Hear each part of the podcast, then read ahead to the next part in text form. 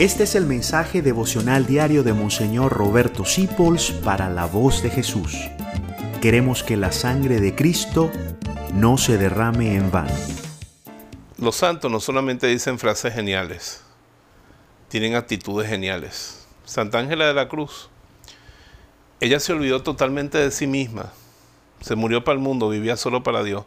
Pero tenía en su corazón una sola espinita, que era que ella amaba a su congregación se dedicó completamente con un amor de madre, hizo una congregación bonita, perfecta, linda, y la reelegían siempre de superiora, pero un día el Vaticano mandó, no la pueden reelegir más, lleva mucho tiempo gobernando, hay que elegir a otra.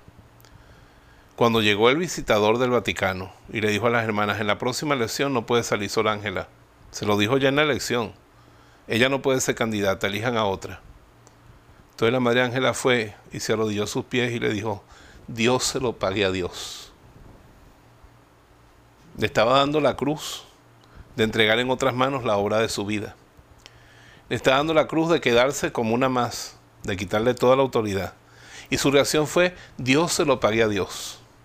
Esta es la frase más importante de la vida de Santa Ángela de la Cruz, el momento en que ella selló su santidad.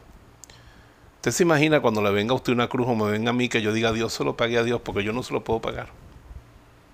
Porque lo veía como un don, ella no veía el desplazamiento, la oscuridad, como una desgracia ni como una tristeza. Cuando ella veía que Dios le regalaba una cruz para cargarla, era un regalo que Dios le hacía. Dios se lo pague a Dios. Quédese reflexionando sobre esa frase tan bella. Y realmente dése cuenta de que su vida está llena de dones comprensibles, dones maravillosos como tener un hijo.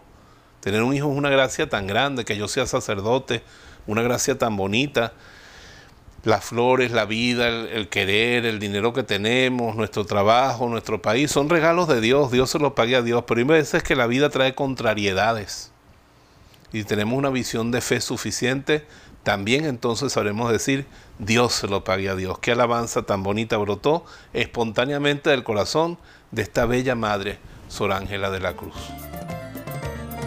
Gracias por dejarnos acompañarte.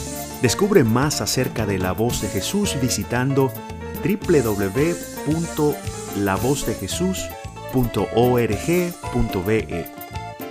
Dios te bendiga rica y abundantemente.